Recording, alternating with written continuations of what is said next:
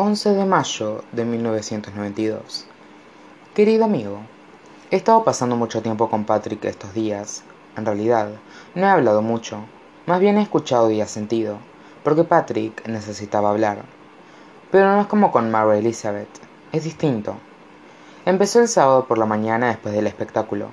Estaba en la cama intentando descubrir por qué a veces te puedes despertar y volverte a dormir, y otra vez no puedes. Entonces, mi madre llamó a la puerta. Tu amigo Patrick está al teléfono. Así que me levanté y me quité el sueño encima. Hola. Vístete, voy de camino. Clic. Eso fue todo. La verdad es que tenía mucho que hacer, ya que se estaba acercando el final de curso. Pero parecía que íbamos a tener una especie de aventura, así que me vestí de todas formas. Patrick aparcó el coche de diez minutos más tarde. Llevaba puesta la misma ropa que la noche anterior. No se había duchado ni nada. Ni siquiera creo que se hubiera ido a la cama. Estaba completamente despierto gracias al café, los cigarrillos y las mini things, que son esas pastillitas que puedes comprar en las gasolineras. Te mantienen despierto. Tampoco son ilegales, pero te dan sed. Así que me subí en el coche de Patrick, que estaba lleno de humo. Me ofreció el cigarrillo, pero dije que no delante de casa, ¿Tus padres no saben que fumas? No. ¿Deberían? Supongo que no. Entonces empezó a conducir. Rápido. Al principio, Patrick apenas habló, solo escuchaba música en el radio cassette. Cuando empezó la segunda canción, le pregunté si la cinta de varios que le había hecho por el amigo invisible en Navidad. He estado escuchándola toda la noche. Patrick sonreía de oreja a oreja, era una sonrisa enfermiza, vidriosa y atontada. Subió el volumen y condujo más rápido. Te contaré algo, Charlie. Me siento bien. ¿Sabes a algo me refiero? Realmente bien. Como si me hubiera liberado, o algo así. Como si no tuviera que fingir más. Me voy aquí para ir a la universidad, ¿verdad? Allí todo será diferente. ¿Sabes a lo que me refiero? Sí, dije, He estado pensando toda la noche en qué tipo de pósteres quiero colgar en mi habitación de la residencia y si tendré una pared de ladrillo vistoso. Siempre he querido una pared de ladrillo vistoso para poder pintarla. ¿Sabes a lo que me refiero? Esta vez solamente asentí, porque él no estaba esperando realmente en sí. Las cosas allí serán distintas. Tienen que serlo. Lo serán, dije. ¿Lo crees de verdad? Sí. Gracias, Charlie. Así fue más o menos todo el día. Fuimos a ver una película y comimos pizza, y cada vez que Patrick empezaba a estar cansado, bebíamos café, y él se tomaba una mini thin o dos. Cuando fuera empezó a oscurecer, me enseñó todos los lugares en los que él y Brad se encontraban.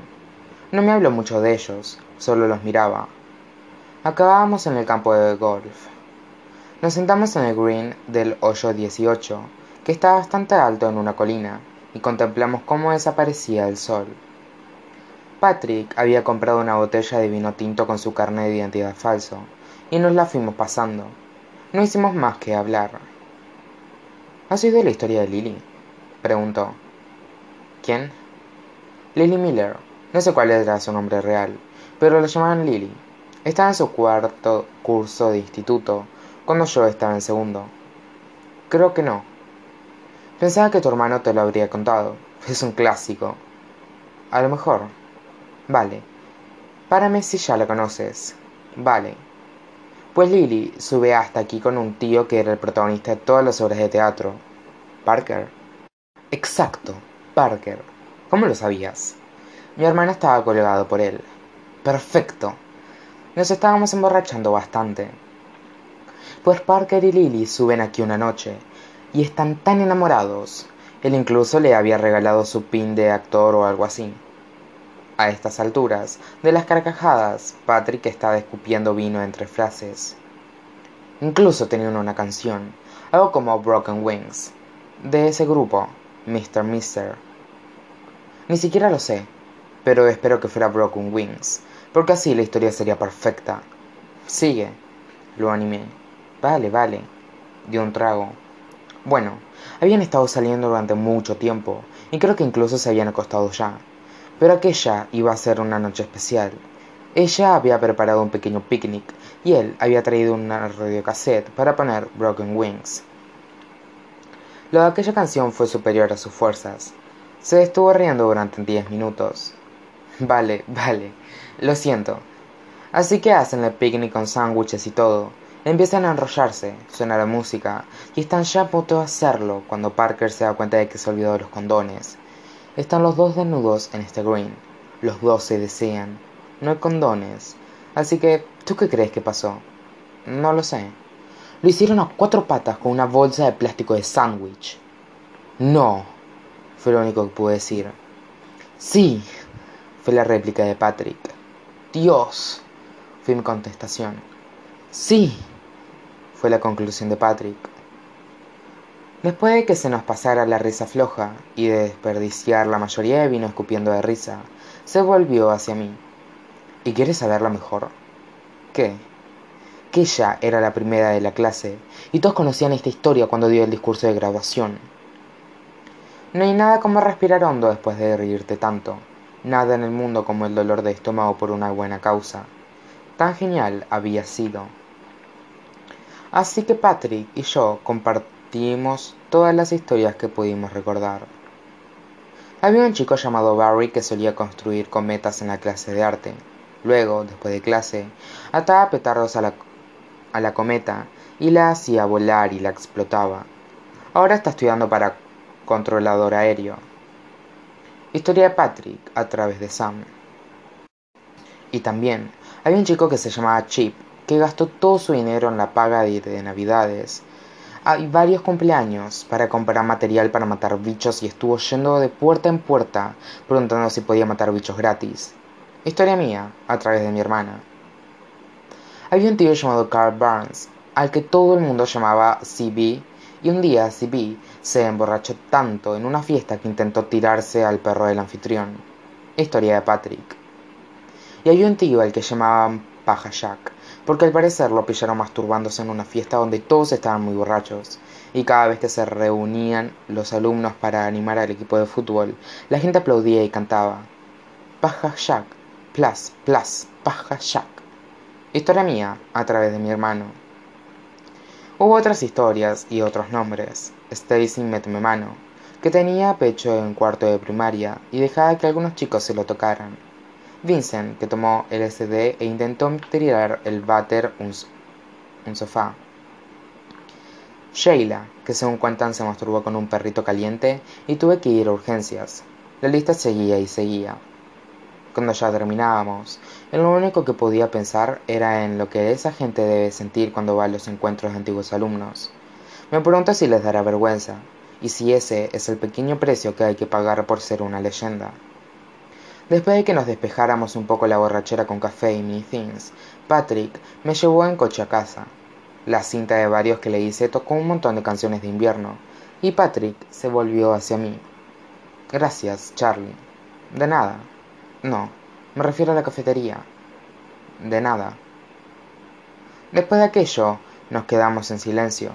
Me condujo a casa y paró el coche en el camino de entrada. Nos dimos un abrazo de buenas noches y cuando estaba a punto de irme, me apretó un poco más fuerte y giró la cara hacia la mía y me besó. Un beso de verdad. Después se separó con mucha lentitud. Lo siento. No, está bien. En serio, lo siento. No, de verdad, no te preocupes. Entonces, dijo gracias y me volvió a abrazar. Y movió la cabeza para besarme otra vez, y yo le dejé. No sé por qué, nos quedamos en su coche durante un buen rato. No hicimos nada más que besarnos, y ni siquiera duró mucho. Al cabo de un rato, sus ojos perdieron el, atontamiento vidrioso del vino o del café, o del hecho de no haberse acostado la noche anterior. Después empezó a llorar. Después empezó a hablar sobre Brad. Y yo le dejé, porque para eso están los amigos. Con mucho cariño, Charlie.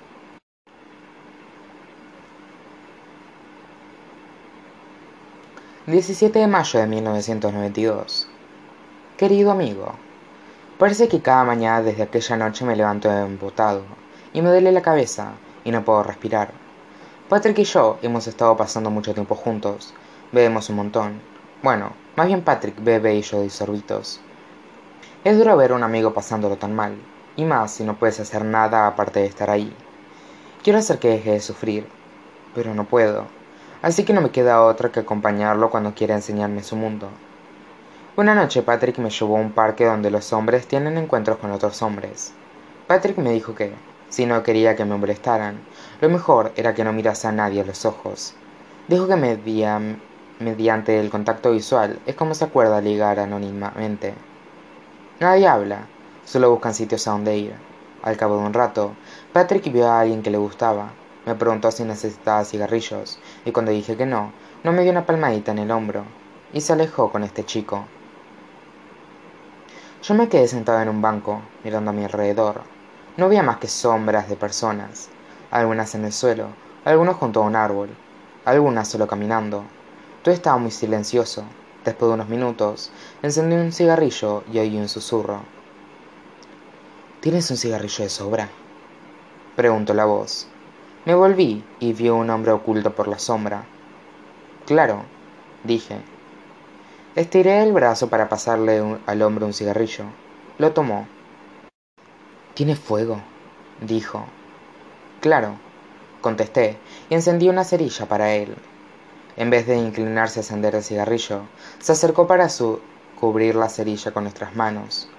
Algo que todos hacemos cuando hace viento, pero no hacía viento.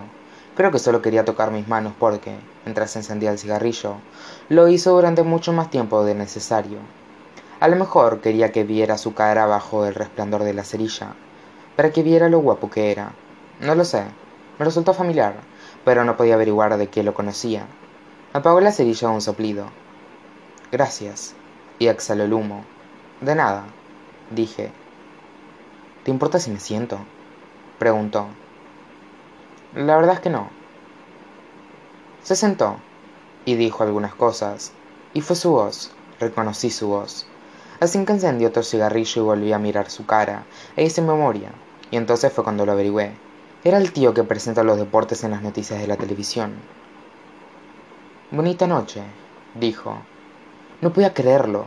Supongo que logré sentir con la cabeza, porque seguía hablando. De, de, deportes.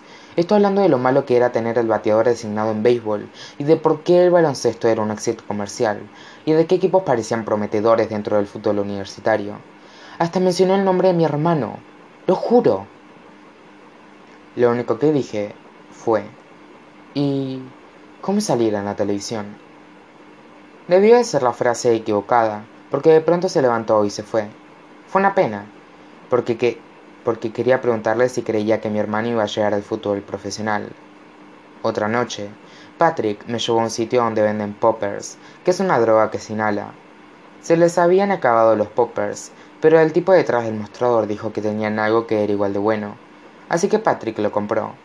Estaba en una lata de aerosol, ambos lo aspiramos una vez, y juro que los dos pensamos que íbamos a morir de un ataque al corazón. En general, creo que a Patrick me ha llevado a casi todos los sitios que no habría conocido de otra manera. Un karaoke de una de las calles principales del centro, una discoteca, el cuarto de baño de un gimnasio. Todos esos sitios. A veces, Patrick ligaba con chicos, a veces no. Dijo que era muy difícil hacerlo con seguridad, y que nunca se sabe. Las noches en las que ligaba con alguien siempre lo entristecían. Es duro, además, porque Patrick empezaba cada noche muy animado. Siempre decía que se sentía libre y que esa noche estaba predestinada, y cosas así. Pero al final de la noche se ponía triste. A veces hablaba sobre Brad, a veces no. Después de un rato todo perdía interés para él, y se le acababan las cosas que lo mantenían atontado. Bueno, pues esta noche me ha dejado en casa, ha sido la noche en la que hemos vuelto al parque, donde hay encuentros entre hombres, y la noche en la que ha visto a Brad allí con un tío. Brad está demasiado metido en lo que estaba haciendo como para fijarse en nosotros. Patrick no ha dicho nada, no ha hecho nada, solo ha vuelto caminando el coche, y hemos regresado en silencio. Por el camino, lanzó la botella de vino por la ventana, y cayó al suelo estrepitosamente, y esta vez no ha intentado besarme como todas las noches, Solo me ha dado las gracias por ser su amigo y se ha alejado conduciendo. Con mucho cariño, Charlie.